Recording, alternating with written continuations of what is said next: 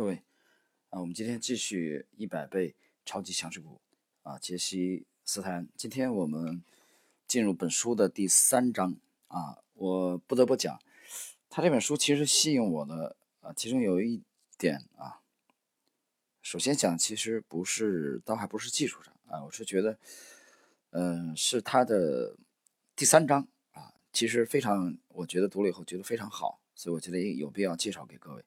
这第三章，它讲的是逆向投资，媒体向左，财富向右。呃，讲这个独立思维能力啊，这里边用这个实际的案例来向我们说明媒体对个人投资者的刻意的误导啊，以及在这种误导之下，这个个人投资者应该怎么办？我觉得写的非常的精彩。好，我们来看。正式内容之前，这个开篇有一个爱尔兰作家迈克尔·斯科特的话：“金融话题的可信度与其受到的关注程度成反比。”那么他的意思也就是，其实，呃，越有影响力的人的言论啊，或许越应该大打折扣。我们进入本章的正式内容。鉴于我对这些话题的热情，请原谅我在下边文字中的出言不逊。我必须承认，早些年我对各种新闻坚信不疑，我整天都在关注 CNBC 的消息，根本停不下来。我沉迷于用不用自己思考所带来的麻木感。当最终认识到这种行为对我的交易和整体幸福感所带来的负面影响后，于近几年前，啊，于几年前，我有意识地远离了媒体圈。我承认，在这方面我做的并不完美。在2009年的大反弹时期和2011年的财政悬崖。期间，我陷入了一种消极的情绪中。他们虽未对我的财务造成什么影响，却对我的人生观产生了负面的效果。虽然近来十分痛恨那些经过处理和预先包装的新闻，但我还是难以抗拒与合适的人面对面的交流。我从不放过一个向任何专业领域的优秀人士学习的机会。虽然我羞于承认，但我还是要说，我从 ESPN。啊，ESPN 是一个娱乐啊与体育呃节目的这个电视网。呃，前一年呢，大概十年前，我经常通过 ESPN 来收看这个英超的啊足球比赛。每个周末啊，在上海，我们注意继续，那里获得了很多小道消息。为了坚持我的决定啊，摆脱群体思维和被人操纵，我不看 CNBC，也不看彭博财经或任何形式的金融娱乐节目。在公共场合。只要看到电视上正在播放金融娱乐节目，我立即就会掉头离开。顺便说一句，每当有朋友提到“花钱狂人一小时”这类人气超高的 CNBC 娱乐秀时，我都会觉得很可笑。我不再浏览财经网站，也不再关注任何主流媒体的财经新闻。虽然我也像其他人一样期盼着媒体上全是利好消息，我还是下定决心要像防瘟疫一般避开这类报道，彻底抛弃经过媒体加工的新闻快餐。这点无论强调多少遍都不为过啊！这段不单是精彩，而且非常真实，而且非常有价值。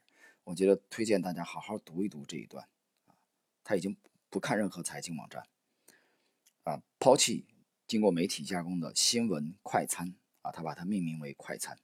快餐嘛，没什么影响，没有什么营养啊。继续，大众媒体存在的意义就是把百分之九十九的普通投资者忽悠的分不清谎言。与真相说得好啊，这句话说的非常好。他们这么做的目的就是要不声不响的将普通投资者的存款转移到了解内情的投资者的荷包里，而后者从一开始便对操纵媒体乐此不疲啊，精彩！新闻是世界上最有效也最容易让人上瘾的药物，但它跟在市场中获利毫不相关。事实上，就赚钱而言，新闻是一种强大的威慑手段。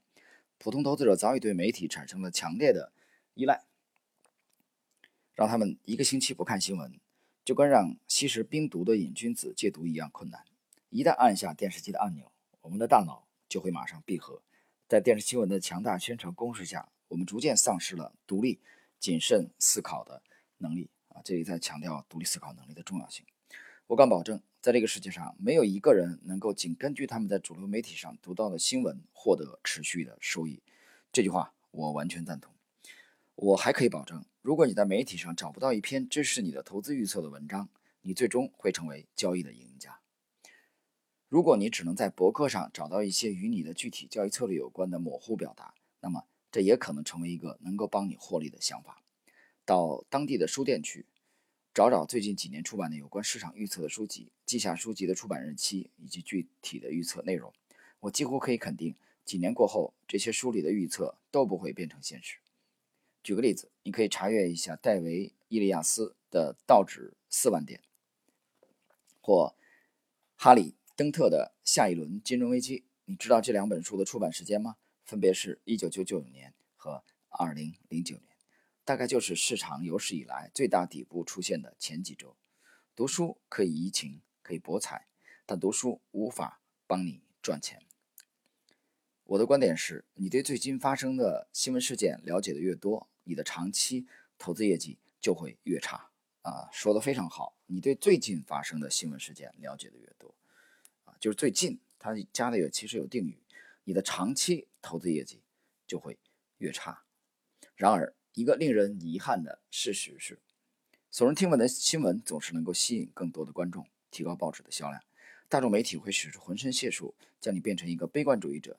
但你见过一个悲观的百万富翁或亿万富翁吗？呃，下一节，媒体杂音导致交易量上升。正如我们在后文中所讨论的那样，要想积累巨额财富，必须耐得住寂寞。CNBC、彭博财经、雅虎财经、CNN 财经频道、华尔街日报。市场观察网、推特等各类媒体整天都在鼓动你交易、交易再交易。在现实生活中，百分之九十九的时间里，正确的事情也是最难的事情。最难的事情就是排除杂音，坚持客观研究、独立判断和决策。简而言之，与杂音保持距离。呃，我读这本书，我讲了啊，他这章其实非常吸引我，我觉得写的非常好。其实对个人投资者啊。尤其对初学者，这是一个很好很好的建议。呃，我在节目里之前经常讲的是海量的信息垃圾啊，其实这个含义呢，跟作者讲的呃杂音啊，其实是相类似的。我们继续，请记住，市场中涨幅最大的个股，往往是那些全然无人问津的股票。没有一家媒体会在一开始就告诉你这样的股票。记者绝不是专业的获利高手，他们只是靠写作谋生的人，他们每周都得发表几篇文章。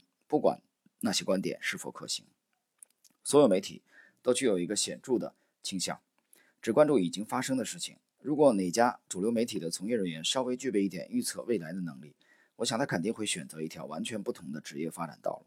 就在我发现某只股票或某个板块即将展开一轮长期的强劲反弹时，媒体马上开始跟进，长篇累牍地发表与我的客观研究截然相反的文章。财经媒体。是市场中控制大众心理的主要力量，啊，写的非常好。继续，媒体关注惨淡的过去，财富青睐光明的未来。啊，作者翻译的不错啊，我看这个是翻译者是谭浩啊，这个对比。下面是几个投资者被媒体误导的案例，大家看看你有没有类似的经历。二零零三年春天，财经媒体对即将崩盘的钢铁行业展开了连篇累牍的报道。这些媒体发表的数据显示，相当数量的钢铁公司将会宣布破产。然而，虽然媒体上下充斥着对钢铁行业将死的悲观预测，所有主要的钢铁制造商依然走出了一个漂亮的平稳上涨曲线。这些走势图与媒体上毫无价值的预测文章大相径庭。当然，媒体从未想到用复杂的走势图来预测钢铁业的未来。就拿媒体关注度最高的两家公司来说，美国钢铁公司的股票在接下来的四点五。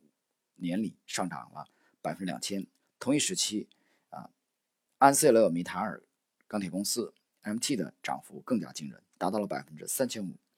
零八年七月份，媒体针对一家破产航空公司的报道逐渐升温，大量文章都在暗示航空公司纷纷倒闭的时代即将来临。但实际情况却是，从媒体报道最火热的时期开始，航空业在连续十九个交易时段的涨幅均达到百分之一百三。还记得零九年三月发生过什么事情吗？媒体在这个月里没有发表过一篇针对投资的报道。更准确地说，正如我们所知道的那样，他们将这个月称之为“文明的终结”。而事后证明，这是我们一生中最佳的投资机会。图三点三所示道指在这段时期的日线图啊，这里我们能看到啊，道琼斯指数，呃，作者这个提供了一个图表啊，道指在。那个零九年三月份啊，是一个明显的阶段性的这个底部，也就是一个买进的好时机。同样是在零九年三月，各大媒体纷纷呼吁实行银行系统国有化。正是在此期间，我逐渐明白，各银行将很快被允许创造性的调整其资产负债表中的大部分资产价值。就是花旗银行这类股票，正以一个强劲的低点为基础建立反转系统。从那以后，整个银行板块在六个月之内上涨了三倍。啊，它指的是美股。图三点四是在这一时期银行板块指数的日线图。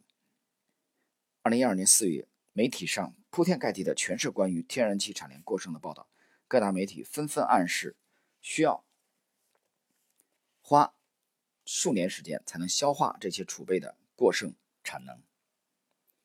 他们还建议，为了给未来的天然气产量留出余地，天然气行业应该免费向消费者供应天然气。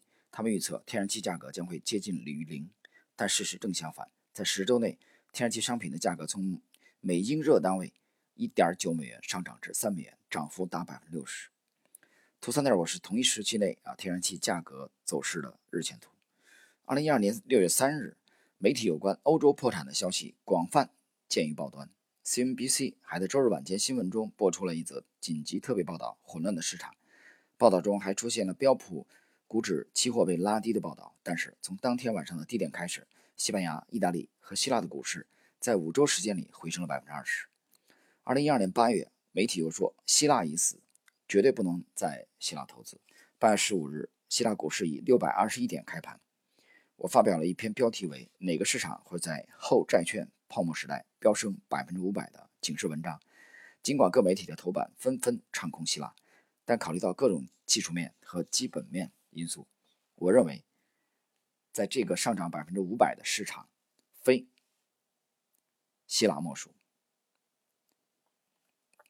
最后要说的是，从零八年起，媒体完全沉浸于美国作为世界领导者的地位已经结束的报道中，人们普遍认同美国已经失去了老大地位的观点。我们不再是世界的领导力量。五年过去了，可恶的媒体依然在关注失业率不断增大的庞大债务。